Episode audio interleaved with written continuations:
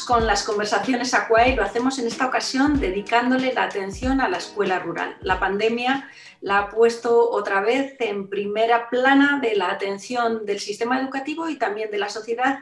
Y para hablar de la educación en la escuela rural queremos hacerlo con dos expertos en la materia. Saludo ya a Noelia Pedrosa. ¿Qué tal, Noelia? Buenas tardes. Muy buenas tardes, Noelia. Para nosotros es un placer contar contigo. Noelia es directora del Colegio de Osorno eh, y precisamente es un colegio de estos que denominamos escuela, escuela rural. Y para mantener la conversación con Noelia hemos invitado también a Juan Manuel Trujillo, él es profesor titular de la Universidad de Granada, concretamente adscrito al Departamento de Didáctica y Organización eh, y Organización Escolar. Muy buenas tardes, Juan Manuel, ¿cómo estás? Muy buenas tardes a vosotros también y muchísimas gracias por la invitación que me hacéis llegar. Pues muchas gracias también a ti por acompañarnos y seguro que va a ser una, conversación estupenda. Pues vamos allá. Eh, os propongo empezar por, eh, eh, por esta idea, ¿no? Cómo la pandemia ha vuelto a colocar a la escuela rural en un lugar que probablemente merecía, que es un lugar de atención. Y, me gustaría un poco comenzar con una, provocando casi un dilema, ¿no? ¿Creéis que la pandemia ha hecho de la escuela, de la escuela rural una moda pasajera o la escuela rural eh, y su modelo de enseñanza ha venido con la pandemia para quedarse? Empiezo contigo, Noelia, ¿cómo, cómo lo ves? La verdad que claro está que la educación durante los meses de confinamiento pues fue y considero que a día de hoy sigue siendo uno de los grandes debates. A la vista está, ¿no? Sí que es cierto que ha sido una situación muy insólita para, para todas las partes que, que, se han visto o nos hemos visto involucradas. Las familias que debían lidiar ¿no? con, la, con, la, conciliación con los pequeños en casa, los alumnos y, y, las alumnas pues veían cómo sus clases daban un giro de 180 grados y, y en este caso nosotros, los, los maestros y las maestras, pues teníamos que adaptar pues, una programación, una metodología de enseñanza sin poder ver a nuestro alumnado, como digo yo, cara a cara. ¿no? Esto ha sido, la verdad, que, complejo y, difícil. Mm, también es cierto que, por el contrario, pues, mm, tenemos presente contratiempo de, de la conexión rural, ¿no? lo, que, lo que llamamos esos fallos ¿no? de, de la era digital y no siempre ha sido la, idónea ni, la mejor. Si había alguna tormenta, pues ese día no se podía dar clase. No sé, incluso se contaba con que había familias con escasos recursos económicos, porque esa es, la realidad, y desde el centro, pues bueno, se ha llegado incluso a, prestar algún recurso digital como, como tablet o, el portátil ¿no? de, de algún aula. Por otro lado, la Guardia Civil del municipio pues, se encargaba de, suministrar también este tipo de, recursos para evitar lo que es el contacto ¿no? y posible contagios. La verdad que, haciendo alusión a, lo que la ministra Isabel Cela hace unos días afirmó, esto ha venido para quedarse. Y somos conscientes que, ha habido un gran avance en la educación online y en la enseñanza online o, o la digitalización. ¿no? Y nada, solamente sí que es cierto que al final los meses de confinamiento pues nos hemos encontrado muy cansados los docentes, hemos estado al pie ahí constantes y, no solamente los docentes, los alumnos y las familias necesitaban un, pequeño ya descanso. Noelia, apelabas tú a esa brecha digital que es un... Eh, es una referencia que impacta sobre todo el sistema educativo y que quizá en el ámbito de la escuela rural de una manera más significativa porque hay en ocasiones no solo fallo de infraestructuras tecnológicas, sino los fallos de conectividad que puede tener el país en determinadas zonas. ¿no? Por lo tanto, ese es un, un reto con el que tiene que, eh, luchar también la, escuela rural. Eh, ¿Cómo ves tú el asunto, Juan Manuel? Porque además de académico y por lo tanto eh, científico en la materia, creo que además tu experiencia como profesor rural también te da una visión del tema desde la doble perspectiva, ¿no? desde la academia y también desde la experiencia personal. Muchas gracias, Mariola.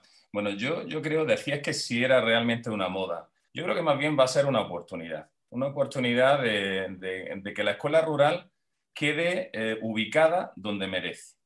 ¿Por qué digo esto? Porque en tiempo atrás eh, la escuela rural ha estado prácticamente denostada. Era como una escuela de segunda categoría, donde los profesores iban pasando eh, cuando tenían los destinos no definitivos y, bueno, pues se mantenían unos años, iban cambiando, iban, hasta que encontraban su sitio normalmente en los centros urbanos. ¿Por qué digo que es una oportunidad? Porque realmente eh, el contacto con el medio y todas las oportunidades que nos va a dar y todas las características que ya Noelia conoce perfectamente porque es realmente la que está en el campo ahora mismo, pues va a ofertar. Por ejemplo, eh, yo decía hace unos días, lo comentabas tú en, una entrevista en un, periódico, pues que realmente eh, son, son, todo ventajas. Yo prácticamente no le veo inconvenientes, salvo este de la conectividad que que hemos visto las familias son partícipes en mayor grado, se es feliz con muchas menos cosas, no hay nada imprescindible. Eh, se puede trabajar con metodologías de estas que siempre en las facultades estamos instando a que se desarrollen, que son estas metodologías activas, el aprendizaje basado en problemas, en proyectos, los estudios de caso, el aprendizaje de servicios, la gamificación, el aprendizaje cooperativo. Todo esto es una oportunidad para, llevarse a cabo y que se publicite realmente lo que se está haciendo hace muchísimo tiempo en la escuela rural. Y que nos damos cuenta que en los centros urbanos no se estaba haciendo por diferentes circunstancias o no se estaba haciendo tan bien como se puede hacer en la escuela rural. Con lo cual, está, cuando no ha venido el asunto de la pandemia, estamos viendo que la gente está yéndose, se está desplazando y estos centros están creciendo y nos estamos dando cuenta de las oportunidades tan manifiestas que, que van a ofertar. Yo insisto en que, por ejemplo, en nuestra normativa, esto es algo que creo que puede ser importante en nuestra normativa, el desarrollo competencial está claro y evidente que nos dice que hay que desarrollar siete competencias clave en nuestros alumnos de primaria y secundaria obligatoria. Pero realmente nos dejamos dos competencias que muchos autores eh, están manifestando como importantísimas y relevantes y que yo quiero hacer hincapié eh, y gracias a la oportunidad que me dais en la tarde de hoy, que son la competencia emocional y la competencia motórica o motriz. Esto en la escuela rural es algo innato, natural, que se da en ella de una manera manifiesta. Y son dos competencias que realmente dan pie al desarrollo del resto, pero de una manera manifiesta. Y podemos decir que serían troncales y no están y no quedan recogidas en la legislación actual y habría que repensar un poco si incluirla ¿vale? de una manera ya cierta desde ese articulado de la propia norma. Entonces nos hemos dado cuenta en este confinamiento y la gente está huyendo de las ciudades precisamente por esa búsqueda hacia, hacia los espacios saludables, de que la escuela rural hace lo que desde la teoría en las universidades eh, queremos enseñar, es decir, provocar que el profesorado haga de los alumnos gente o personas que se desarrollen competencialmente buscando soluciones a los problemas de la vida diaria. Y eso en la escuela rural lo hace muy bien. Todo se enfoca al medio, todo se enfoca a la mejora del entorno, todo se enfoca a la participación ciudadana, al establecimiento de una comunidad de aprendizaje. Y eso es lo que nos va a dar esta escuela rural. Yo lo veo una moda que se va a quedar, se va a quedar, porque el modelo, a pesar de que luego volvamos a las ciudades, el modelo de la escuela rural es un modelo para la ciudad es un modelo que debemos de instaurar para qué? Para que la gente tome en consideración que debemos de intervenirnos desde el punto de vista teórico o un plano teórico, sino que la practicidad de todo lo que aprendemos para solventar problemas realmente es lo que tenemos que buscar. Y yo creo que la escuela rural y la gente que están en ella, como Noelia, hacen de esto una oportunidad y creo que lo vamos a conseguir. Pues gracias, Juan Manuel, por esta reflexión, eh, que yo creo que podríamos casi resumir en la escuela rural como elemento de vanguardia, ¿no? En la aplicación de todas esas metodologías de enseñanza que están demostradas como metodologías exitosas. Y precisamente me gustaría que nos detuviéramos ahora en esta cuestión. En aquellos elementos que a vuestros juicios hacen de la escuela rural eh, eh, un, modelo educativo de éxito, que nos centráramos un poco en, subrayar, enfatizar cuáles son, a vuestro juicio, los elementos de valor añadido que tiene este modelo de, enseñanza. Y me gustaría, si os parece bien, que pudiéramos abarcar eh, pues desde el papel del profesorado, eh, un poco cómo describiríamos, ¿no? ¿Qué tiene de particular ese profesor, ese, ese profesor en un entorno de escuela rural? ¿Vale cualquiera para enseñar en un modelo de escuela rural o se necesita también unas particularidades, ¿no? unas aptitudes y unas actitudes eh, determinadas. Em, también, por supuesto, que habláramos un poquito de, los estudiantes. ¿Cómo son los estudiantes? ¿Se diferencian algo los estudiantes, los niños, las niñas de una escuela rural de aquellos entornos educativos eh, quizá más urbanos?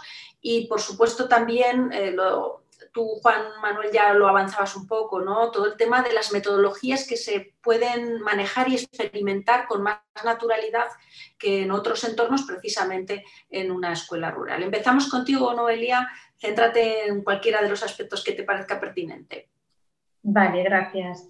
Yo sí que creo que, bueno, la administración y, los ayuntamientos de, los pueblos y los propios docentes eh, necesitamos trabajar unidos, ¿no? Lo que es eh, evitar, eh, evitar que la escuela rural quede, digamos, en la carencia de esa innovación o, ese cambio desaparezca, ¿no? Al fin y al cabo se realizan muchísimos cambios metodológicos que, en una escuela rural, por, lo que ha comentado Juan Manuel, pues esos pequeños alumnos, esas ratios, pues se pueden llevar a cabo. Sí que es cierto que en educación eh, son muchos los que apuntan hacia, hacia Finlandia, ¿no? Eh, cuando el punto de, mira lo tenemos tal vez en casa, en, esta escuela rural, más concretamente en, centros pues, que, que, la ratio es menor. Y es que estas escuelas, desde mi punto de vista, son motor de cambio, cambio educativo hacia una sociedad transformadora que tradición e innovación van de la mano. Como bien dijo un compañero también hace, hace poquito, y puedo decir amigo, eh, un compañero de aquí, de la zona de Castilla, de León, Manu Velasco, en, un artículo de la Educación 3.0, comentó que la innovación tiene un corazón antiguo. Así que eh, todas estas zonas eh, que se les queda como que son pequeñas, que son zonas apartadas, es que llevamos a cabo lo que grandes pedagogos como María Montessori, Reggio Emilia o, o Ginette de los Ríos ¿no? ya trabajaban eh, hace tiempo. ¿no? Sí que es cierto que este motor de cambio pues, deriva hacia, hacia una gran variedad de beneficios en la escuela rural. En nuestro centro, por ejemplo, tenemos la creación de aulas interniveles, ¿no? con ratios de aula no muy elevadas. Esto permite pues, observar cómo en el día a día el proceso de enseñanza y aprendizaje va enriqueciéndose, independientemente de la edad que tenga cada alumno, ¿no? Se colabora entre sí y, aprenden unos de otros, lo que llamamos eh, padrinos, ¿no? O lectores o padrinos eh, de la matemática. Es uno de los motivos también por los cuales pues, nos sentimos más orgullosos, ¿no? Los maestros que trabajamos en zonas rurales, que ejercemos como guías en, en el arte de la enseñanza, ¿no? Cuando para, en este caso para mí enseñar es un arte y, aprender de, ellos también es un auténtico placer. Por otro lado, se potencian metodologías activas, como bien has comentado, ¿no? Este es el caso, pues, el trabajo por proyectos, el aprendizaje basado en juego, el aprendizaje servicio, incluso lo que hemos incorporado, ¿no? Hasta hace poquito también por la pandemia, que es el aprendizaje cooperativo. Entre otras muchas más, pero sí que es cierto que debido a la sociedad y, todo lo que, ha sucedido, hemos puesto como una base, ¿no? Ese aprendizaje cooperativo, colaborativo, ¿no? Que se aprende más con el ejemplo, ¿no? Que con la palabra. Entonces, es por ello que nosotros como docentes en la escuela rural eh, tenemos claro que debemos de remar hacia la misma dirección, ¿no? El poner puntos en común, seguir una misma línea que genere, en este caso, nuestro proyecto educativo del propio centro, ¿no? Entonces, creemos que, son vitales este cambios o estas metodologías que tal vez en zonas eh, urbanas, como bien ha dicho Juan Manuel, por el exceso de ratio, pues tal vez no se puede llevar a cabo. Y yo sí que me gusta recalcar eh, la inclusión, ¿no? Una inclusión y una atención personalizada, al fin y al cabo, es favorable para el alumnado.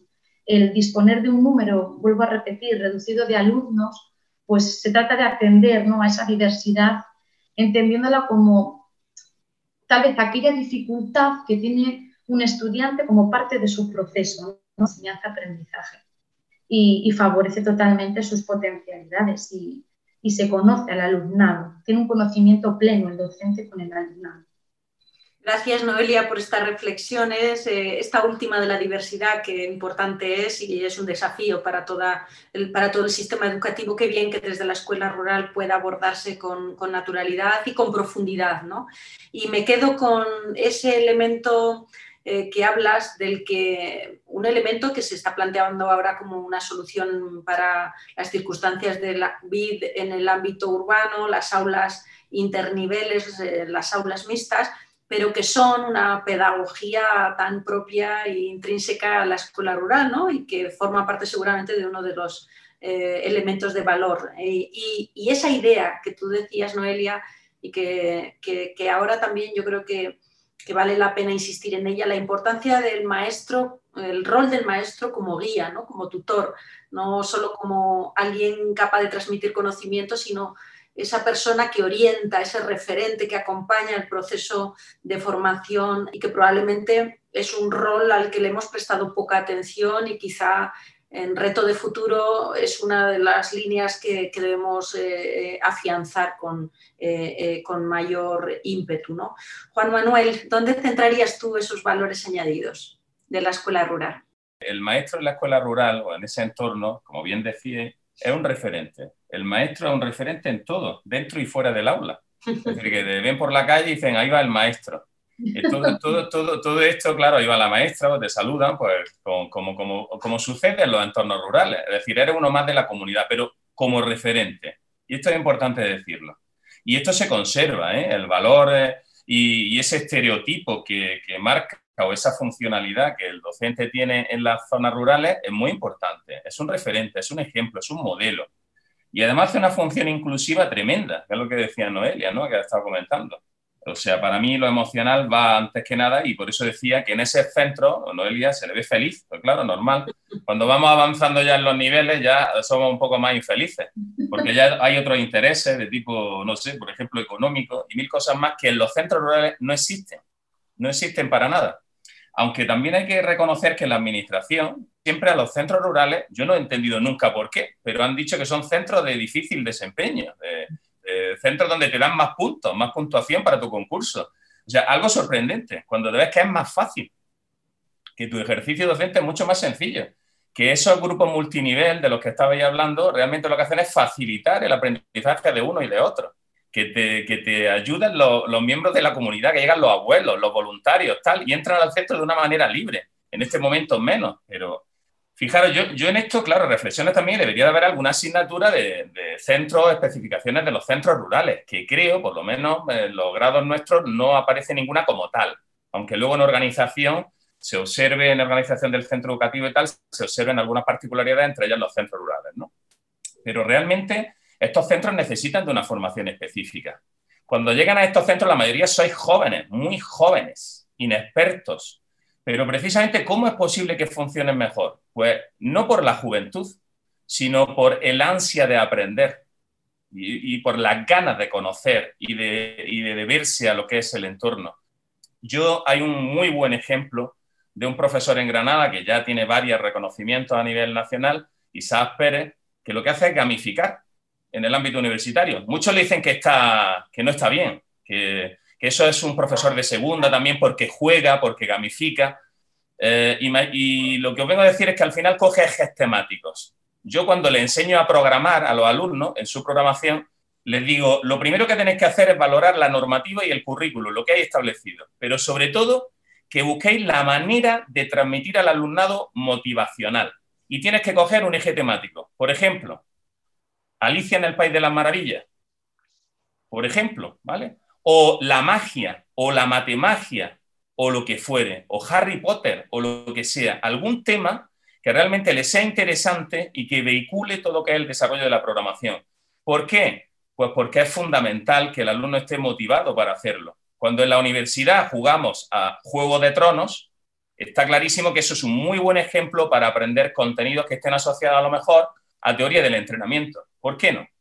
Es decir, creo que es una apuesta por esa metodología activa, entre ellas la gamificación, que sin duda harán más sencillo todo. La escuela rural, insisto, es un modelo que tenemos que aprender, que hay que estudiar en profundidad y ofrece todas esas posibilidades. Noelia lo ha dicho claramente. Y sobre todo yo me gustaría pasar o hacer un estudio de cuál es el nivel de felicidad y de, y de cohesión de equipo, de los equipos docentes en los centros rurales y en los centros urbanos. Y, eh, si lo analizáramos en profundidad, habrá estudios seguramente en ese sentido. Eh, veríamos como en los centros rurales todo es más sencillo, todo es más feliz, necesitamos muchas menos cosas, los presupuestos no son increíblemente eh, óptimos, hay Noelia que los gestiona. y sobre todo, fijaros, en un proyecto de gestión, por ejemplo, del centro, pues puede intervenir todo el mundo, todo es más sencillo. Las familias seguro que tú las convocas y les dices, oye, pues ¿en qué vamos a invertir este dinero? Inclusive o incluidos los alumnos. Eh, yo veo sencillez, pero de esa sencillez hay que estudiarla. Y aquí eh, también abogo porque la formación del profesorado desde, nuestras facultades no solamente enseñe tecnología, yo eso es lo que hago, es la mía. Estoy enseñando recursos didácticos y tecnológicos. No solo eso, sino que enseñe a que la organización tenga que ser algo sencillo vinculado al entorno pues el valor añadido de la felicidad es un valor imbatible. ¿eh? O sea que si acordamos esta tarde que la escuela rural aporta felicidad, eso desde luego es un valor añadido que, no, tiene, no tiene competidor posible. Em, nuestros eh, seguidores de Conversaciones Aquae han visto ya eh, eh, la dedicada, la conversación que hemos dedicado al profesorado, y han salido algunas propuestas eh, interesantes de modificación de lo que tiene que ver con la formación del profesorado, a la que tú apelabas ahora, Juan Manuel, y también algunas propuestas en la innovación de lo que tiene que ser la carrera profesional del, profesorado.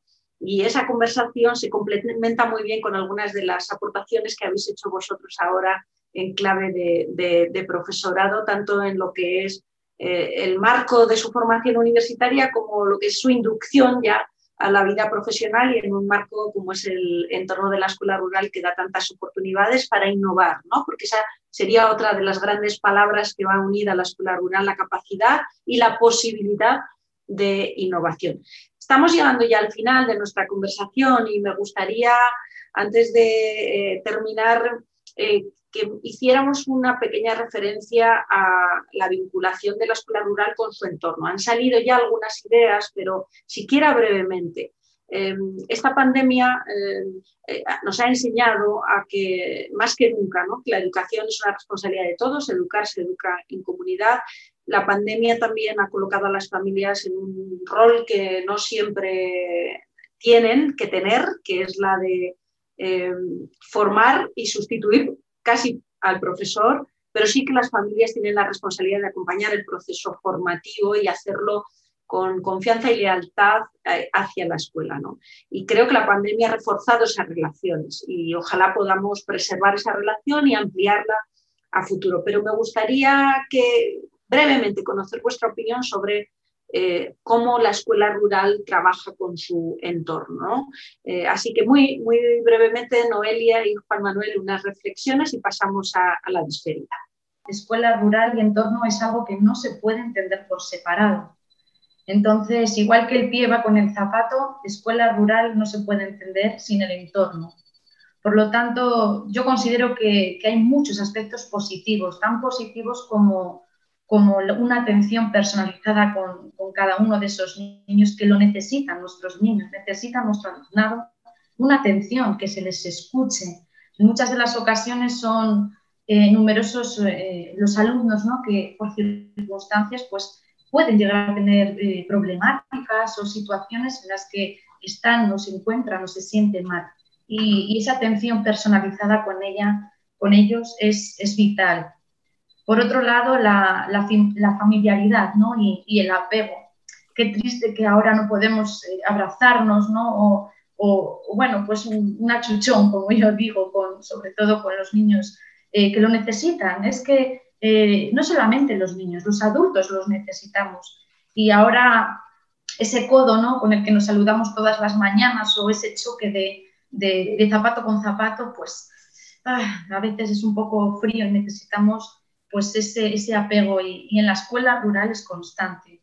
No hay día que no nos metamos dentro de, nuestras aulas ¿eh? escuchando la canción que, cada alumno o que han elegido ¿no? a través de ese aprendizaje cooperativo. Y es otra manera también de entrar motivados ¿no? al centro. Los horarios, como bien he comentado, son muy flexibles. Sí que es cierto que nosotros por el tema del COVID eh, hemos tenido que elaborar un, un plan de inicio, ¿no? como todos los centros, y las entradas, tanto entradas como salidas, son, son escalonadas, pero a las nueve y media entran los niños. Es una hora muy adecuada para, para poder entrar. Tenemos unas entradas relajadas, unas entradas que no porque suene ese pi, ¿no? Ya entramos alterados, ¿no? Entramos relajados nuestra canción, ¿no? Con, con, con otros, otras motivaciones. Y por supuesto existe esa proximidad de, de cercanía, ¿no? yo apenas estoy a, a, casi 15 minutos. Es que es algo que, que, dices, ¿en qué trabajo, no? Puedes estar tan, tan cerca, ¿no? De, de, tu centro.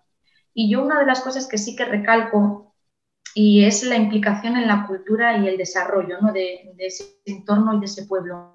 Desde las escuelas rurales tengo claro que se favorece que, que los niños estudien en sus propios pueblos, porque a veces eh, por situaciones laborales de, de, las propias familias, pues se hace llevar ¿no? a, los niños a, la capital. ¿no? En este caso estamos eh, muy próximos a la capital, pero yo animo a, esas familias que, que se queden en, las escuelas rurales porque, porque la escuela tiene que estar totalmente integrada en el pueblo y, y obviamente viceversa, ¿no? el pueblo también con la escuela y, participar con, o tener ¿no? la participación de las familias es, es vital.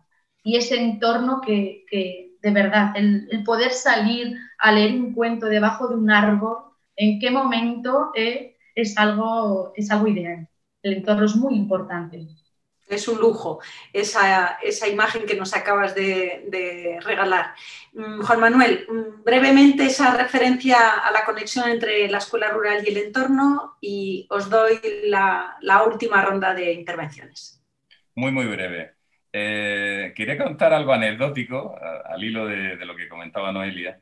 Eh, fijaros, recuerdo mi primer destino, si, si puedo decirlo, estuve en, en un pueblecito que se llama Santa Cruz de los Cáñamos. Conjuntamente itineraba con, eh, con otro pueblo, otro pueblecito al lado, que se, llamaba, que se llama Terrinches. Todos estos pueblos son de Ciudad Real.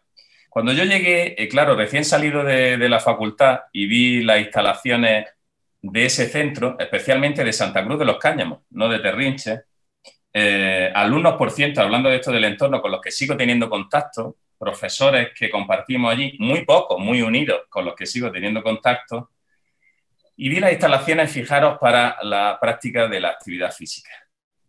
Ninguna instalación. No había nada, absolutamente nada. ¿Qué había? Muchísimo campo. Ellos le decían la era. Claro, al principio me chocaba, ¿no? Decía, jolín, no tengo una pista de baloncesto, no tengo unas porterías de fútbol, pero rápidamente, rápidamente te das cuenta de que tienes la mejor de las opciones, que es todo tu entorno a disposición si tenemos todas las ventajas en la escuela rural y el único inconveniente, que decía Noelia desde el principio, era que había algún problema de conexión, de conectividad en ciertas ocasiones y que era lo que dificultaba en, en cierto grado, si tenemos esa conexión, es la escuela ideal. Si tenemos esa conexión, es la escuela ideal. Una escuela conectada con el medio, conectada a través de las redes sociales, a través de la red de Internet, es decir, con todas las posibilidades del mundo. Porque yo cuando estuve en esos pueblos en el año 95, que fue cuando empecé, te dabas cuenta de que posiblemente el acceso a la cultura no era el mismo, no estaba al mismo nivel que podéis estar o que puede estar en Madrid. Pero realmente el, el, la integración o la inclusión de la tecnología en estos centros en este momento posibilita enormemente el acceso a la cultura de una manera cierta y manifiesta. Y en este momento lo estamos viendo. Por ejemplo, en esta entrevista tal cual la estamos haciendo. Ha cambiado el modelo y va a cambiar y se va a quedar. Y yo, por último, lo que quiero deciros es que la escuela rural por sí misma está llena de valores, unos valores muy específicos, entre ellos esto de la familiaridad. Es decir, que la escuela rural es en sí misma un valor y no algo que ha estado mmm, de segunda categoría, ahora nos hemos dado cuenta, nos hemos, hemos percibido que es de fundamento. ¿Por qué? Porque la salud es lo primero y el cuidado del entorno que deriva de estas cuestiones de salud es lo que debemos de potenciar y favorecer. Toda vez dicho esto, lo demás, como tú decías, Mariola, incardinado a la felicidad, es secundario. Es secundario y se va a potenciar mucho más, seguro, estamos seguros, en la escuela rural. Yo, vamos, hay que, hay que hacer el modelo, un modelo de predicción de cuáles son los factores, sobre todo después de la pandemia. sobre todo después de la pandemia. Gracias, eh, Juan Manuel. Y ahora sí, eh, Noelia y Juan Manuel, os pido que os dirijáis a nuestros seguidores de Conversaciones Aquae, que son cada vez más, y que les dediquéis eh, ese mensaje que os parezca pertinente en torno a las ideas que hemos compartido u otras nuevas que queréis, que os hayáis guardado para el final. Adelante, Noelia, y cerramos contigo, Juan Manuel. En la escuela rural, la verdad que soñamos con una escuela que escuche, que una escuela que escuche y no cuente, ¿no? Una escuela que, llegue a, enseñar, a, preguntar, pero que no dé la respuesta, no a contestar, ¿no? Una escuela también pues donde se dé más importancia al ser y, no al saber, el ser como persona, el formarse como persona, esa emoción, ¿no? Una escuela en la que, a que arriesguemos que, que se equivoque, no pasa nada por equivocarse. El aprendizaje está ahí, una escuela pues, eh, que apueste por, por, esa innovación y, y por supuesto, por, por, esa inclusión. Pero ante todo lo que sí que tengo claro como, como maestra de una de las etapas tan, tan bonitas, que es educación infantil, y, y, que ahora me ha tocado ejercer ¿no? como esa piedra angular del centro, es que apostemos por una escuela donde el protagonista eh, sea ese niño ¿no? o esa niña y, que los maestros o esa comunidad educativa restante que, que sea esa guía ¿no? a, seguir. Y, yo para finalizar mi, mi, intervención sí que quiero compartir con vosotros que tras este confinamiento a mí me ha hecho reflexionar y, y una de, de, las cosas que me apasiona es, es escribir y, es leer.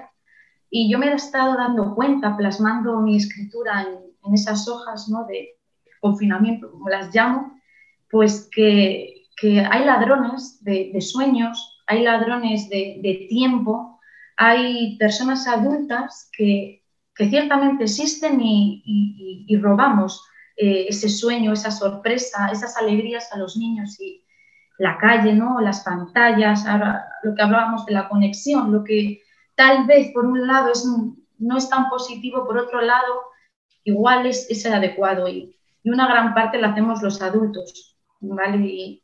sí que creo que, nos tenemos que preguntar cómo la escuela o cómo la familia en ocasiones llega a robar ese tiempo eh, a esos niños. Y, simplemente el restarles tiempo de juego, ese tiempo de juego que es vital, el salir a la calle, que esa necesidad y ese anhelo que tenemos ahora, ¿no? Pues, pues que se convierta en algo productivo, porque el, compartir ese tiempo, ese aprendizaje cooperativo es, es idóneo. Y, un mensaje con todo mi cariño os quiero lanzar que en ocasiones sí que creo que debemos de bajar de estatura, eh, poseer esa oreja infantil, esa oreja de niño, ¿no?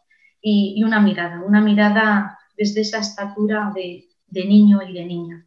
Y, por mi parte, encantada de haber compartido este tiempo y, y espero que nos veamos muy pronto. Gracias, Noelia. Juan Manuel, para ti el último minuto. Muy breve, muchas gracias, Mariola. Bueno, eh, en defensa de la escuela rural, si el maestro es el referente dentro y fuera en ese tipo de escuela, tendríamos que repensar qué se hace en esa escuela. Ya hemos dado algunas directrices, pero habría que repensar qué se hace en esa escuela para que el maestro sea referente dentro y fuera del centro. Esta es una cuestión muy importante. Dos, si las metodologías activas que tanto promulgamos en el espacio abierto, libre eh, del entorno rural, se pueden llevar a cabo de una mejor manera, habría que repensar también qué tipo de modelo y qué tipo de metodología aplicamos en los contextos urbanos, en los contextos donde no haya tanta apertura o contacto con el medio, facilitando ese contacto, lógicamente. Y, tres, no olvidemos que la felicidad, insisto, está incardinada a este tipo de instituciones. Los centros rurales son centros felices. No estoy diciendo que luego en los estudios tengan el mejor rendimiento a posteriori, tengan el mayor número de titulaciones, sino son más felices en principio. Habría que estudiar también y mejorar, por supuesto, en ese sentido, para verificar cuáles son los factores de influjo, cuáles son las variables que interrelacionan, para que luego esa correlación en cuanto a rendimiento, y otro tipo de variables eh, lógicamente sean de influjo para todo el contexto educativo. O sea, aprendamos de la escuela rural. Enhorabuena también a los que estáis trabajando. Yo he hecho muchas veces de menos, ¿eh? Muchas veces de menos mi etapa en esos centros rurales, porque en, fijaros el pensamiento que tenía. ¿Es posible que me paguen por, por, por, hacer esto? Si, si, casi tenía que pagar yo. Si es que va, haces tu deporte, ejercicio físico, estás en contacto, haces amigos. Es decir, estaba feliz diciendo, es increíble que me paguen por hacer este tipo de actuaciones. Luego, bueno, se va echando de menos, pero vamos cogiendo otros caminos, otras vías y, aquí estamos. Pero, pero sí que tenemos de permanecer en contacto con esa escuela rural. Gracias, Mariola. Gracias, Noelia. Gracias, Noelia y Juan Manuel, por vuestras reflexiones, por vuestro tiempo y, y por compartir con Fundación Aquae estas magníficas conversaciones y reflexiones en torno a la escuela rural. Han salido palabras magníficas vinculadas con este modelo educativo. Habéis hablado de libertad, de felicidad, de innovación, de sencillez, de referente y algo tan importante como la vinculación de la escuela rural con el entorno. Así que eh, nos despedimos aquí. Eh, un saludo y hasta la próxima. Un abrazo fuerte. Hasta pronto.